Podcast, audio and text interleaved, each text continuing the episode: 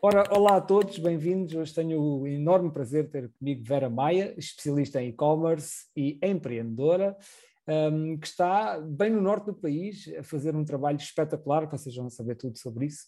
Uh, Vera, muito obrigado por teres aceitado este convite e tenho uma imensa honra ter-te aqui. Obrigada, Pedro. É muito bom poder estar aqui a conversar contigo um bocadinho. Obrigado, é um prazer. Olha, tu tiveste já em, em, vários sítios também, já tiveste no estrangeiro, também já absorveste conhecimentos, só para nós contextualizarmos, para as pessoas ficarem a conhecer um pouco, um, estas experiências todas que tu tiveste, inclusive acho que estiveste no Dubai, não foi? Sim. E agora tens também um, alguns negócios e tens Sim. também uma loja, um, um, produto online, um produto não, um conjunto de produtos de uma empresa Sim. que é a Chaeco, espetacular, que eu consumo e já vamos falar sobre isso também. Um, portanto, esta experiência, tu consideras que todas as experiências que tens tido ao longo da tua vida já é um leque grande um, para uma pessoa que ainda não tem 40 anos, né? tens 30, 36. 30, 36, Sim, não é? 36, portanto, já tens sim. uma grande experiência de vida e, e, já passaste por muita coisa. Sentes isso, sentes esse peso? Sim. Achas que foi muito por pouco, porque afinal de contas a tua experiência e o teu conhecimento é grande. Como é que tu te vês nessa situação quando olhas para ti? Um, eu sinto-me ainda jovem, claro, com 36 anos. Sinto que fiz muita coisa até aos 30, então, porque até aos 30 foi quando eu vivi fora, fora do país, fora da minha cidade. Um, Casei-me e deixei cá ficar o meu marido e fui sozinha. Portanto, vivi muito até essa idade. E o que, é, que eu acho que é muito interessante é que foi tudo feito de uma forma muito pouco organizada ou estruturada. Não houve um plano, não houve um plano para chegar até aqui. Houve momentos da minha vida que eu queria determinadas coisas. Uma das coisas que eu queria era trabalhar numa multinacional e consegui logo aos 24, 25 anos. Depois queria ir subindo na carreira e queria uma, uma oportunidade internacional e ela surgiu e eu fui, foi quando deixei ficar cá o marido e fui. Depois senti que afinal não era aquilo e voltei com muito medo, criei os meus próprios negócios e os anos foram passando, as coisas foram acontecendo, não, não houve assim uh, uma, uma estratégia para, para chegar até aqui. Um, a verdade é que eu olho para trás e penso que já vivi muito. Uh, quando falo com os meus amigos, quando penso, sei lá, despedida da, secundária, não é? as nossas despedidas, nós vamos de viagem, de finalistas, quando penso já foi há quase 20 anos, é assim um bocado assustador. Pensar há 20 anos, há quase 20 anos que eu entrei na universidade, há quase 20 anos que eu já fiz isto ou aquilo, sinto esse peso, mas acho que ainda me falta viver muito, acho que ainda me falta muita coisa, muitas experiências um, daqui para a frente. Yeah. Realmente é um marco na nossa vida quando nós dizemos isto foi há 20 anos, não é? Sim. Aí sim, é que nós temos sim. só, já temos alguma bagagem, sim. sim. Olha, todas as experiências que tu tiveste, alguma vez te sentiste, falando aqui um, um pouco também da saúde mental e da questão emocional, alguma vez te sentiste perto de um burnout por uma situação profissional ou tipo escutado, ou alguma coisa era pesada demais, tiveste de modificar isso ou não? Sim, sim, sim. Quando estive no Dubai foi essa a situação, porque eu brinco quando digo deixei cá o marido e é, e é verdade que deixei fui conhecer um sítio espetacular e pessoas espetaculares, mas eu não me adaptei bem à empresa, eu vinha de um, de um, de um contexto completamente diferente em termos empresariais. E, e, portanto eu quase um ano, estive quase um ano lá e depois regressei porque realmente sentia-me uh, num, num, estado limite, numa situação limite de ansiedade, de não conseguir gerir bem as situações, as relações interpessoais dentro das empre da empresa, depois vivia muito a parte pessoal e a parte profissional estava muito ligada uma à outra, porque estando fora nós acabamos por nos ligar muito às pessoas que trabalham connosco, e, portanto, embora o fim de semana fosse diversão, acabava sempre trazer um bocadinho de trabalho comigo, não é? nos, nos almoços, nos jantares, nos passeios, e, e, não conseguia lidar muito bem com essa situação porque não tinha um refúgio fora do ambiente da empresa.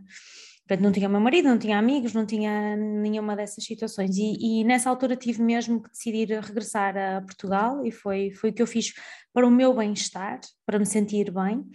E mais recentemente, como tu sabes, porque também temos outros grupos de, com os quais nós, nós uh, colaboramos, uh, eu dou muitas aulas e tive mesmo que tomar uma decisão de parar de dar algumas dessas aulas porque eu sentia-me completamente esgotada. E acho que é difícil muitas vezes nós termos esta noção, nós temos a noção de que estamos a ir longe demais, de que estamos num momento de, de burnout. Uh, já tive momentos eh, durante a gravidez também próxima de ter eh, depressão pós-parto, pronto. E felizmente eu sempre consegui perceber muito bem os sinais, perceber onde é que eu estava, como é que eu estava, mas compreendo que seja muito fácil se chegarmos a uma situação limite em que já não reconhecemos os sinais já somos levados uh, por um caminho que já é mais difícil regressar. Exatamente. E tu hoje transportas esse, essa, essa, esse conhecimento em termos dos limites para as pessoas que trabalham contigo, ou seja, eh, quando tu vês, se tu vires ou se já viste um trabalhador a começar a entrar nisso, tu dizes, olha, sai do trabalho, vai para casa, estás atento sim. a isso, passas essa mensagem? Sim, sim, nós já tivemos várias situações, eu tenho um nível de preocupação elevado com as pessoas, até porque nós trabalhamos em modo remoto, portanto, as minhas equipas trabalham em modo remoto e isso faz com que nós não, muitas vezes não vemos a pessoa, não estamos todos os dias com a pessoa, então não nos apercebemos dessa situação, não é? temos conversas, Mais mas são difícil, conversas, claro, não estamos a ver as pessoas e, e hum, quando há certas reações, há, há, momentos em que as pessoas já não conseguem, uh, não é só uma questão de produzir, é uma questão de não conseguem entregar o que é suposto entregar na determinada altura, conseguimos perceber que há um cansaço acumulado, então aí o melhor é mesmo parar, e é isso que eu normalmente recomendo às pessoas, é preferível parar do que ficarmos sem as pessoas, porque elas vão ser necessárias, não é? E as empresas são feitas efetivamente de pessoas. Um, mas ainda assim, confesso que nem sempre é fácil, nem sempre conseguimos chegar a essa posição, e recentemente tivemos uma situação dessas uh, uh, na empresa, porque uh, nós organizamos um evento, é um evento muito grande, uma conferência de grande dimensão. Sim, podes pessoa... até dizer o, o, nome da conferência. Sim, sim, a conferência é tudo sobre e-commerce, sim, é, a conferência é. Uh, tivemos quase 600 pessoas, uh, 400 presenciais e, e, quase 200 online, e a pessoa que organiza, que é uma pessoa da minha equipa, estava completamente esgotada e eu própria não consegui perceber isso porque esta distância não, não permitiu isso. Portanto, acho que efetivamente me ensinou que, não, que tenho que estar mais disponível para as pessoas, conversar mais com elas. A posição de liderança também nos leva a ter essa necessidade, não, é? não pode ser só execução, temos também de olhar para as nossas pessoas e, e também ajudá-las a, a, melhorar e a terem não só resultados melhores, mas também a sua saúde mental é extremamente importante. Um, e eu eu acho que nós não temos que ser os melhores amigos quando estamos a falar de trabalho, funcionário eh, e empresa, mas a verdade é que as pessoas que trabalham comigo são minhas amigas, muitas delas há muitos anos, e eu tenho que me preocupar com elas, além, claro, da parte profissional. Sim, sem dúvida, e às vezes hum, há muita noção ainda que as pessoas separam o trabalho da sua vida pessoal, mas não há como separar, não é? Pessoas, não. o trabalho e a pessoa e a pessoa e o trabalho, hoje em dia é tudo a mesma coisa, e se a pessoa não estiver bem a nível pessoal, também não vai estar bem a nível profissional, e isso depois nota-se, eu já tive aqui uma situação até curiosa, engraçada, foi justamente isso, uma pessoa estava a passar aqui por problemas familiares, não interessa quais são, um, e a única coisa que perguntei foi, epá, que alguma coisa estranha no trabalho dela, que umas coisas que não eram muito comuns, e estava a pensar, estava a pensar em perguntar, está tudo bem contigo? Mas depois, ah, depois aquilo resolveu-se e, e, ela, pronto, melhorou e depois vinha saber que tinha passado ali por um período bem difícil, mas pá, vinha para o trabalho como se nada fosse. Claro que elas, entre elas, também partilham. E isso também é importante, não é? Teres um bom ambiente de equipa, um, para que as pessoas possam se abrir umas com as outras, não é? Não só o aspecto do líder, um, costumas fazer dinâmicas entre a tua equipa para eles uh, ficarem mais próximos a nível pessoal, uh, não sendo aquilo que se chama, como é que se diz, o, o team building, mas team coisas, building, coisas que fazes. Então, o, o, que nós normalmente fazíamos, por acaso este ano não fizemos, mas e não temos feito também pela situação que todos nós sabemos, mas o que nós fazíamos normalmente era depois da conferência, como sabíamos que era um momento em que tínhamos muito, muito trabalho, muita coisa para fazer. A seguir à conferência organizávamos alguma coisa, um passeio, uma atividade, já fizemos vários. Uh, este ano efetivamente falhou, mas também uma das pessoas teve que ser operada entretanto e, e, não ia estar, portanto também não organizamos. Mas às vezes, às vezes basta um almoço, às vezes basta, porque no nosso caso, como estamos a trabalhar remotamente, um, acho que ainda mais se põe esta questão de vamos a algum sítio juntos almoçar ou jantar, uh, não vamos falar de trabalho. Há, há, momentos de nos juntarmos todos e de trabalhar, mas tem que haver momentos em que nem sequer se toca em trabalho e há outras coisas. Nós já chegamos, por exemplo, a organizar à sexta-feira ao final do dia, nos primeiros tempos da pandemia, quando ficamos todos em casa, sexta-feira ao final do dia, toda a gente ligava ao Zoom e era só malta ou a cozinhar ou com uma cerveja na mão. Alguma coisa só mesmo para nos rirmos e descomprimir um bocadinho que não fosse só, só uh, trabalho. Um, mas torna-se cada vez mais complexo quando as equipas crescem e quanto mais zonas geográficas as pessoas estão e fusos horários, porque já tivemos essa situação de pessoas em fusos horários diferentes. Mas claro que se houver esse, essa vontade por parte da empresa, acho que tudo se concretiza.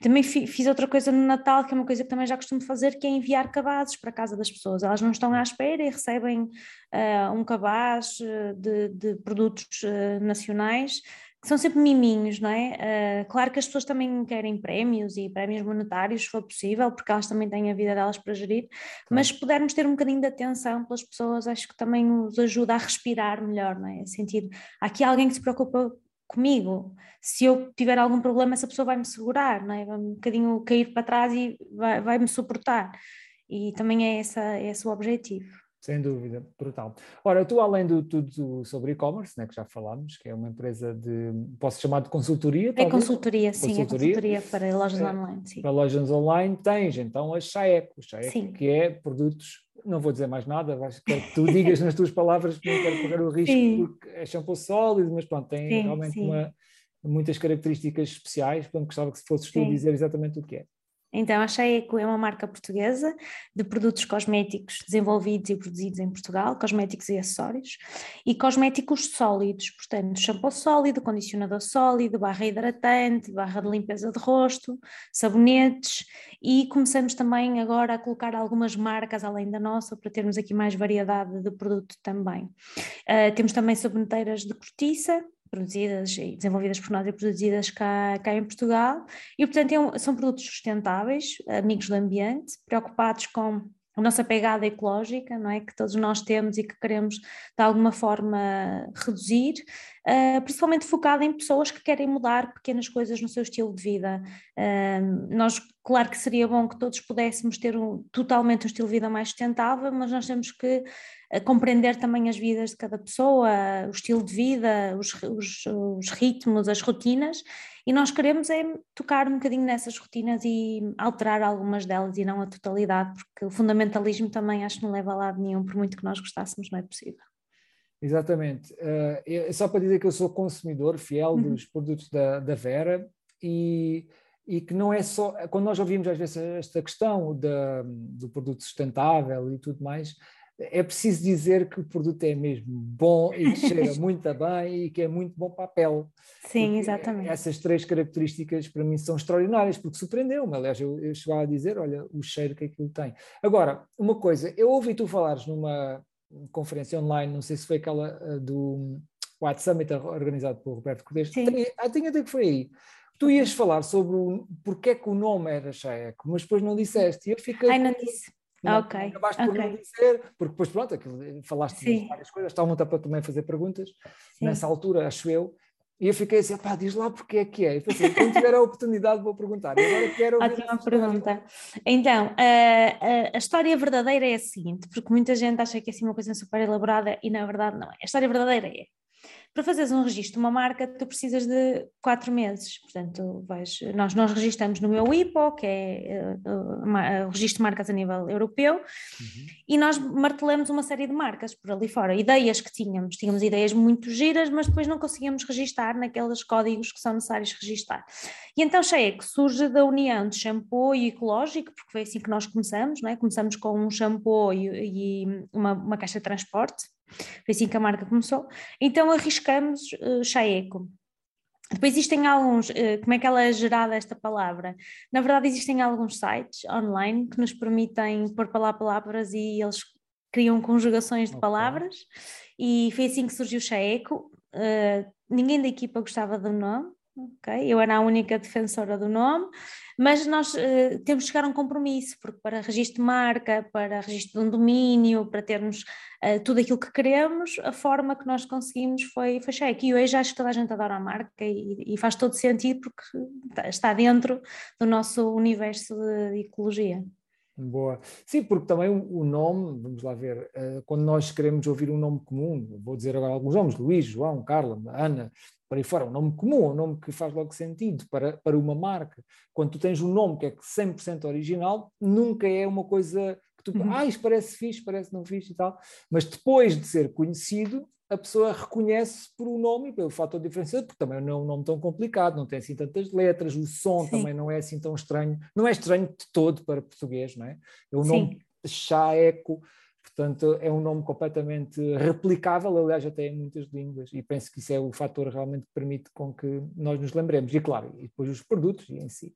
Olha, além desta questão também de que tu adoras, que é a sustentabilidade e deixar essa pecada ecológica, também como é que tu lidas ou como é que tu uh, esperas influenciar o mundo uh, do ponto de vista emocional, espiritual, pessoal, do desenvolvimento também, que eu sei que também és uma pessoa que também se dedica a essa parte, de olhar para dentro. Fazes alguma coisa ativamente para isso ou sentes que o teu trabalho que estás a fazer com, com a Chaeca e não só, que também tem essa parte sempre anexada no teu comportamento, na tua postura, então, eu senti necessidade, e também sabes disso, já fiz alguns cursos contigo, algumas aulas, algumas sessões, senti necessidade, eu acho que foi depois da minha segunda gravidez, de começar a pensar um bocadinho o interior e não só à minha volta.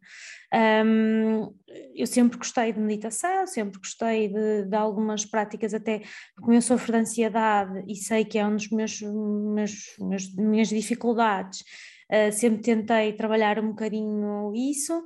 Um, mais recentemente faço terapia uh, quinzenalmente, senti que, que, precisava de ir um bocadinho além, já não poderia ficar só pelo meu universo, mas também precisava de ouvir um bocadinho fora. Um, uh, faço práticas de meditação, de visualização, que também é algo que é bastante importante. Acho que até onde eu tenho mais dificuldade é na visualização, um, pelo menos em termos de imaginação. Então eu prefiro criar um vision board, prefiro criar mesmo um board para. É isto que eu pretendo alcançar e, portanto, criar aqui uh, dessa forma. Um, eu começo a perceber também que o meu filho mais velho, o Vasco, começa a ter, uh, também ele ainda é muita criança, ainda está a desenvolver, ainda está a desenvolver o seu próprio autocontrole, mas que ele também precisa desse acompanhamento e vai precisar desse acompanhamento da minha parte, uh, porque hum, ele é explosivo, e claro, sendo uma, ainda é pequenino, mas provavelmente será algo que ele vai ter que vai ter dificuldade em, em controlar as emoções no, no futuro, provavelmente porque eu também sou um bocadinho assim explosiva, ou pelo menos era. E, e portanto também estou a tentar aprender mais para poder eh, acompanhar os meus filhos no futuro, porque acho que também é, é fundamental. Eu acho que melhorei muito a minha relação com os outros, melhorei muito a minha relação com a minha mãe, uh, com o meu marido também. E, e, a verdade é que durante muito tempo eu fui à procura de, de, uma evolução externa. Quando eu digo externa, era o consumismo, eu era extremamente consumista, portanto, quando sentia mais ansiedade, quando sentia que a vida não corria como eu queria, tendencialmente eu ia comprar alguma coisa, para, e era como se essa coisa fosse resolver aquilo que eu uhum. estava a sentir. Um, houve uma fase que foi uma dieta, por exemplo, fiz uma dieta enorme, perdi imenso peso antes de engravidar agora a segunda vez, um, e todas as mulheres querem sempre perder algum peso e provavelmente eu vou querer outra vez perder algum, mas não chegar àquele ponto, porque aquilo era um, um ponto de controlo uh, total, portanto, senti provavelmente era, era um aspecto da minha vida que eu conseguia controlar muito bem, então eu controlava até em demasia e depois acabava por não me sentir eh, bem ou saudável. Portanto, eu tenho tendência para hum, ficar obcecada por alguma coisa durante um determinado período e eu sinto que essa obsessão é, está relacionada com o controle da ansiedade, alguma coisa do género. Então, eu faço algum trabalho para evitar isso. Agora, nem sempre consigo, nem sempre é consigo não, não explodir, consigo não sentir aquilo que estou a sentir. Consigo é depois racionalizar um bocadinho do que, do que aconteceu melhor do que aconteceu no passado. Ok. Então gostava de dar aqui uma visão para nós podermos entrar, já que isto é o consultório, né? sem entrarmos aqui muito na parte sim, privada, sim. mas ajudar-te aqui a pensar nesta questão, que é, Uh, há pessoas que são intensas e há pessoas que são muito passivas. É? Nós temos estas duas, duas pessoas. As pessoas que são muito passivas têm tendência para ficar inertes perante a vida e se deprimir e por aí fora e por aí vão. As pessoas que são mais intensas, são mais energéticas, também têm mais tendência para eventualmente gerar ansiedade. Sendo que porque tu disseste assim, ah, eu tenho tendência para, gerar, para, para ter ansiedade, e eu pensei na minha cabeça, tu tens tendência para ter intensidade, altos graus de intensidade. Esses graus de intensidade vêm depois dar a sensação de ansiedade, e às vezes é mesmo ansiedade, mas é, é ou seja, o impulsionador da ansiedade é tu teres um carro a acelerar em alta rotação, ou seja, vais com a quarta e tens que pôr a quinta. E a quinta é o quê? Uma sensação de que ah, a vida está a correr bem e continuas a ser veloz, mas menos intensa no, no carregar e no acelerar. E tu consegues, eu também te conheço um bocadinho agora, né? consegues te reconhecer nesta ideia Sim. de que às vezes, quando tu relaxas, é o pôr outra mudança. O teu filho, já agora que idade tem? 4, 5? 5 anos, exatamente é perfeitamente normal haver explosividade. Se nós lhe retiramos esses mecanismos de intensidade, que ele agora está a aprender a gerir emoções, tens toda a razão, mas se eu olhar, por exemplo, para o meu filho, que é mais energético, e a minha filha, que é muito determinada, pá, é difícil contrariá-los, mas eu também não os quero contrariar ao ponto de eles serem contrariáveis ou de serem manejáveis, porque eu não posso lhes tirar esses mecanismos. E se ele está a apanhar isso de ti, por um lado, ficas a saber de que ele vai ter esta intensidade, mas cá está, se aprenderes a fazê-lo, aprender a relaxar, ele de vez em quando vai explodir, porque é normal, tu também vais explodir porque é normal, eu vou explodir porque é normal, nós temos, somos humanos e temos esta dificuldade, e o mais depressa que tu mandas isso para trás das costas, mais depressa que tu vais relaxar, e cá está por a quinta, porque eu, há uma coisa que para, as pessoas que estão a ouvir, que eu, eu e a Vera temos, que é, nós temos máquinas e pessoas atrás de nós, e empresas. E isto é um peso, claro, acrescido. Porquê? Porque nós crescemos com uma grande liberdade. Os pais tomam conta, depois começámos a trabalhar, foi para a nossa conta bancária, se a conta bancária chegasse a zero, olha, podíamos investir em alguém. Quando isto mexe com números maiores, não é? Isto gera um peso com maior. Com é? famílias, não é? E com outras famílias, e com outras com pessoas. Outras famílias. Então nós temos que aprender a pôr a quinta. E a pergunta que eu tenho para ti neste momento, tendo em conta isto tudo, é primeiro se isto faz sentido, e em segundo lugar é se ainda existe mais mudanças na tua caixa de velocidade para pôr, né? se existe mais a sexta, a sétima, a oitava, se ainda sentes Sim. que ainda estás a adaptar a este sucesso, a esta questão empresarial, esta, uh, se isso ainda mexe, ainda pesa, se ainda achas que há trabalho para fazer aí. Sim, sim, sem dúvida que faz sentido e sim, há muito trabalho para fazer e explico-te também porquê.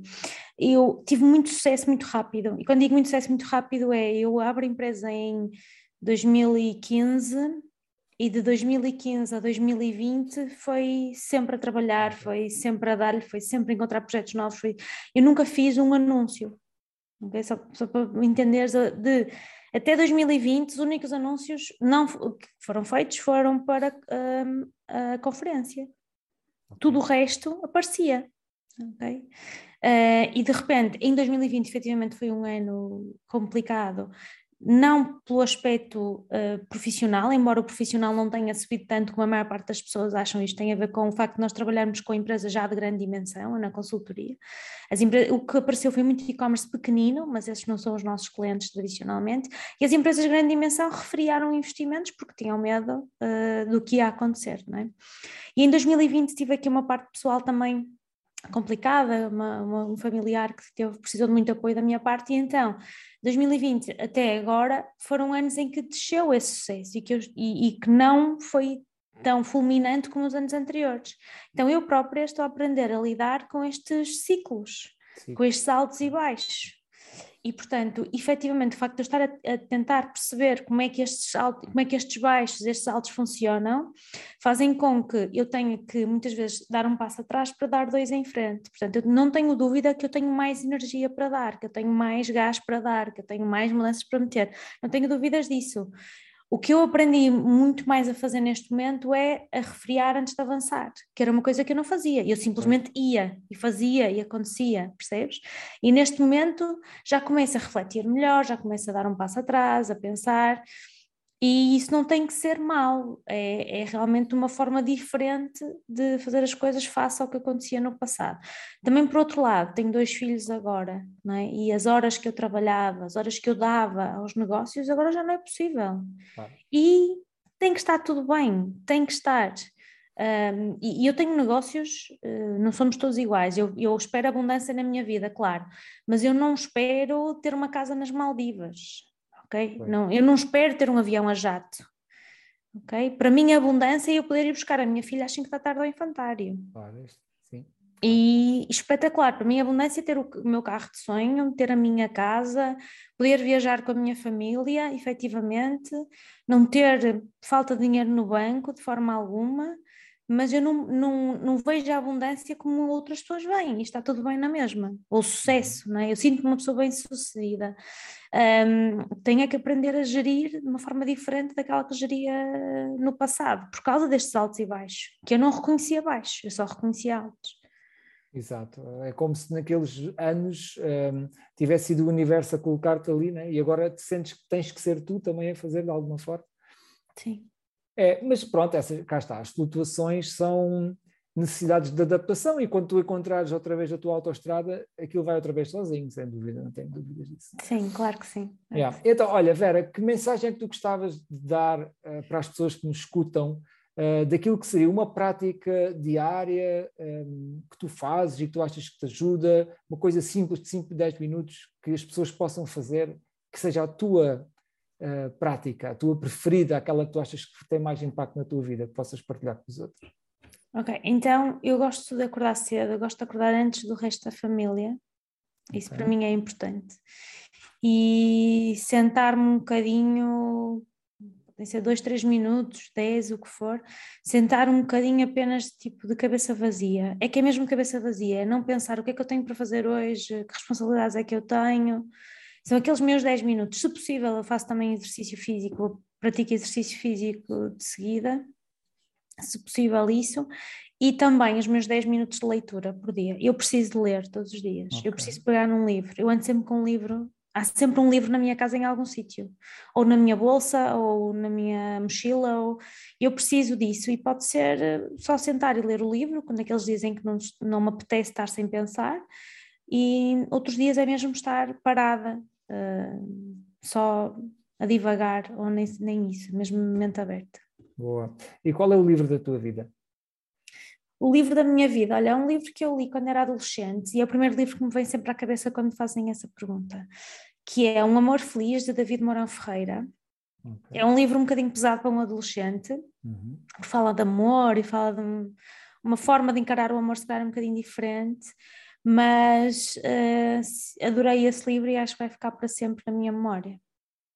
Boa. E atualmente os livros que tu lês são o quê? Romances, são ficções, são livros de autoajuda? Eu leio livros muito técnicos. Técnico, uh. Já há muito tempo que não, não leio um romance.